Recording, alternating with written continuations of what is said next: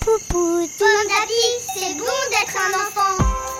Les grandes histoires de Pomme d'Api. Un podcast proposé par Pomme d'Api, le magazine préféré des enfants de 3 à 6 ans. Chaque mois, tu vas découvrir une grande histoire que tu lis peut-être à la maison avec ta maman ou ton papa, ton grand frère, ta cousine, ta mamie, ta nounou, le babysitter ou même tout seul. En ce mois de novembre, le magazine Pomme d'Api te propose À croquer, une histoire écrite par Muriel Zurcher, lue par Jean Bernard. À croquer. Mais que fait-il là, à se promener seul au fond des bois? Personne ne l'a prévenu que deux sorcières affamées habitent cette forêt?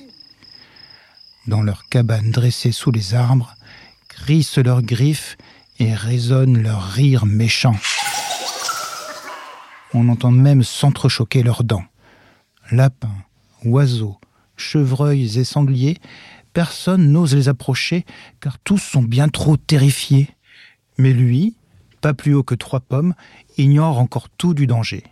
Il gambade joyeusement sur le chemin de la cabane, la tête au vent, le cœur léger, sans songer un instant que deux sorcières le suivent des yeux en ricanant. Elles en salivent déjà. Il est leur prochaine proie, c'est sûr.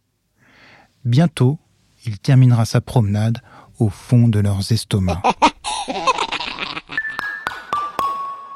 Qui va lui dire de s'enfuir au plus vite? Tous les grands savent bien que l'on croise au fond des bois des loups effrayants, des ogres géants et des sorcières au chaudron bouillonnant. Les deux sorcières éclatent d'un rire méchant. Ha ha ha ha On a laissé partir ce pauvre petit sans même le prévenir. Tandis que l'innocent picore des fraises des bois, les sorcières enfourchent leur balai et s'envolent par la cheminée pour attraper leur dîner. Si le loup y était, il l'aurait mangé.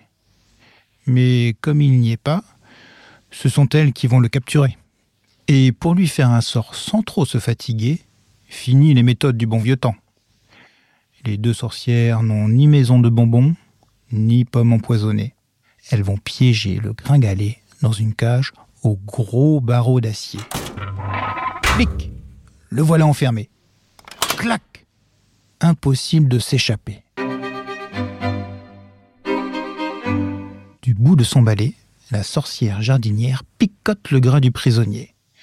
Elle s'exclame haut et fort Tu es dodu à souhait, tu seras à croquer. Et ne compte pas sur les fées pour venir te délivrer. Nous les avons toutes chassées de la forêt. C'est alors qu'elle demande à la cuisinière Vas-tu le mijoter au courbouillon, au fond de ton chaudron, ou bien le rissoler au four rôti au bon beurre de dragon? La sorcière cuisinière fronce les sourcils et se gratte le menton. Soudain, elle sourit. Elle a choisi sa recette. Elle va le cuire aux petits oignons. Le moment est arrivé. Le prisonnier est sur le point d'être enfourné. Dans la cabane du fond des bois, la cage s'ouvre en grinçant, puis le four se ferme en claquant. Il n'y a plus qu'à attendre que le plat soit bien gratiné. La sorcière jardinière met la table pour le dîner.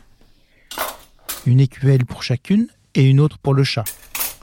On donne toujours la langue au chat. Ding Ça y est, c'est l'heure. Le four s'ouvre dans un grincement d'horreur. Mais ne laisse échapper ni odeur, ni parfum, ni saveur. La sorcière cuisinière tempête de rage. Mais où est-il passé? La sorcière jardinière hurle de fureur. Notre repas s'est envolé avant d'être grillé. Adieu, dîner, festin, délices, banquet. Et les deux sorcières, amères, s'étranglent de colère et crachent leur venin de vipère. Mais qui est donc cette proie qui leur a échappé? C'est le grand, l'incroyable, l'extraordinaire, super poulet.